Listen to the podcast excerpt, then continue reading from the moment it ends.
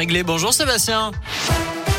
Salut Nico, salut à tous et à la une. Montluçon doit-elle se doter d'une police municipale? C'est à cette question que la municipalité invite la population à répondre d'ici la fin du mois de novembre. L'objectif, c'est de mesurer si oui ou non la ville doit sauter le pas.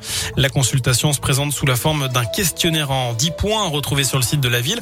Il est demandé aux participants de se positionner sur les missions prioritaires que devrait exercer la police municipale, sur les moments de la semaine où son action serait la plus propice ou encore sur les quartiers où son action serait prioritaire.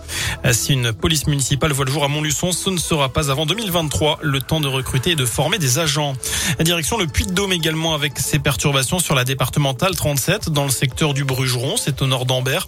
Un camion citerne s'est renversé ce matin après que la conductrice ait fait une sortie de route. Elle n'est pas blessée. Des équipes d'intervention risques chimiques et biologiques se sont rendues sur place pour écarter euh, tout risque de pollution, euh, étant donné eh bien que le camion transportait une matière dangereuse. D'après la montagne, il n'y aurait pas d'inquiétude à avoir. En bref, l'actu dans la région c'est aussi l'arrestation de deux moines catholiques intégristes dans le Beaujolais. Fermement opposés à la 5G, ils auraient volontairement détruit des antennes relais dans l'ouest de la métropole lyonnaise. Placés en garde à vue, les deux suspects ont reconnu les faits. Une information judiciaire a été ouverte. Inconnus de la justice jusqu'ici, ils ont été placés sous contrôle judiciaire. Dans le reste de l'actu, cette réunion de crise à l'Elysée aujourd'hui dans l'affaire des sous-marins, conseil de défense autour de la ministre des Armées et de celui des Affaires étrangères. Il est bien sûr question de ce contrat français de plus de 50 milliards d'euros torpillé par les États-Unis, l'Australie et la Grande-Bretagne. La présidente de la Commission européenne a pris la défense de la France hier en jugeant inacceptable la manière dont elle avait été traitée. Joe Biden, le président américain, doit s'entretenir dans les prochains jours avec Emmanuel Macron. Les 20 ans de la catastrophe d'AZF, ce mardi, l'explosion de cette usine chimique de Toulouse avait fait d'énormes dégâts, 31 morts et des milliers de blessés. Euh, beaucoup pensaient d'ailleurs à un attentat dix jours après les attaques aux États-Unis.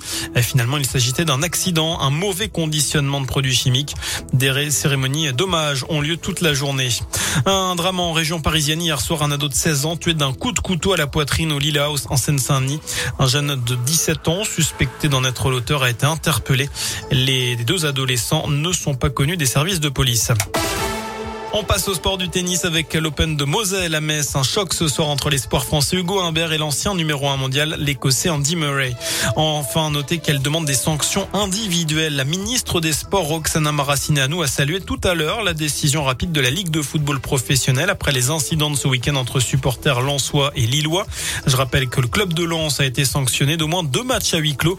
Roxana Maracineanu milite pour des sanctions plus individuelles. Il ne faut pas punir tout un stade, tout un groupe de supporters euh, parce qu'il y a des débordements qui concernent quelques personnes. Fin de citation.